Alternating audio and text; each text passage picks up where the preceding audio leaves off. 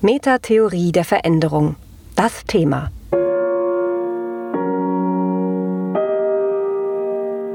Wie verändern sich Organisationen?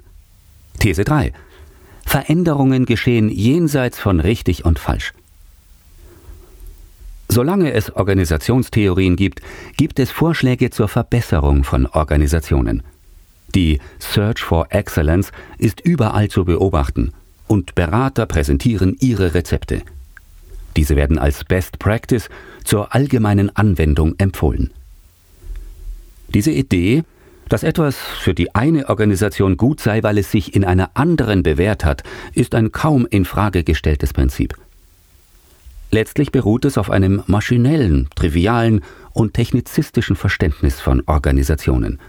Wenn es für den einen gesund ist, muss es für den anderen auch gesund sein.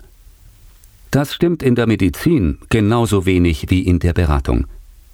Unsere Empfehlung ist deshalb, sich von dem Begriff Richtigkeit radikal zu verabschieden und stattdessen auf Entscheidung zwischen gleichwertigen Möglichkeiten umzustellen.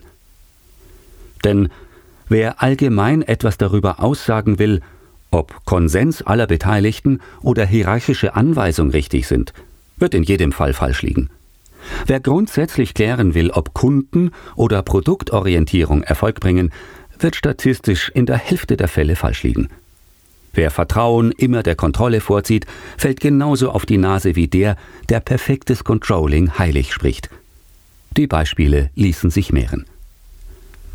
Wenn man zwischen gleichwertigen, aber einander ausschließenden Polen wählen muss, gibt es nichts in sich Richtiges mehr, sondern nur punktuelle spezifische Entscheidungen, die Vor- und Nachteile haben. Der Nutzen der Vorteile sowie die Tragweite der Nachteile erweisen sich in der Zukunft, und diese kann bekanntlich in der Gegenwart niemand erblicken. Entscheidend ist der Abschied von Rechnen, von Malen nach Zahlen, vom Import angeblich richtiger Vorgehensweisen. Denn niemand kann, hier greifen wir Überlegungen von Niklas Luhmann auf, Niemand kann wissen, was man entscheidet. Man weiß nicht, was vor, nach und gleichzeitig entschieden wird. Man weiß nicht, wie seine Entscheidungen von anderen gesehen und verarbeitet werden und welche Folgeentscheidungen man durch sein Entscheiden bewirkt. Also ist wichtig zu konstatieren, Organisationen sind komplex und Komplexitätsbewältigung bewährt sich immer nur im Nachhinein. Und darüber entscheidet nicht der Entscheider. Zudem beeinflusst jede in der Gegenwart getroffene Wahl die Zukunft, da bestimmte künftige Möglichkeiten beerdigt und andere wahrscheinlicher werden. Entscheidungen haben einen rückbezüglichen Aspekt, der die Unwägbarkeit dessen, was passiert, noch weiter erhöht. Jede Entscheidung, die getroffen wird, hat in Organisationen intern systemtheoretisch drei wichtige Merkmale. Und es sind Merkmale der Entscheidung, nicht der Entscheider. Erstens. Jede Entscheidung schafft sachliche Voraussetzungen für andere Entscheidungen. Sie wird also zum Element der weiteren Selbstorganisation. Wird etwas entschieden, lassen sich Anschlussentscheidungen treffen.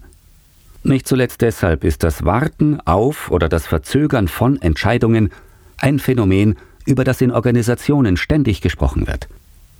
Zweitens, jede Entscheidung stellt aber auch soziale Bezüge her zu anderen Entscheidungen oder unterbindet derartige Bezugnahmen. Wer bei Entscheidungen ausgeschlossen wird bzw. mitreden darf, wer sich anschließend darum kümmern oder sich damit abfinden muss, wer in seinen eigenen Entscheidungen dadurch limitiert oder mit Möglichkeiten versorgt wird, all das wird mitentschieden und wird dadurch zum Prozess des Organisierens. Und drittens, jede Entscheidung bindet Zeit. Damit ist gemeint, dass durch Entscheidungen bestimmte Alternativen, welche die Zukunft bereitgehalten hat, ausgeschlossen werden und die Organisation für eine bestimmte Zeit an die gewählte Alternative gebunden wird. Die Gegenwart bekommt eine Richtung. Diese Richtung übernimmt die Funktion, die in anderen Theoriekonzepten für das Richtige gehalten wird. Luhmann formuliert es so Entscheidungen beziehen sich auf Entscheidungen.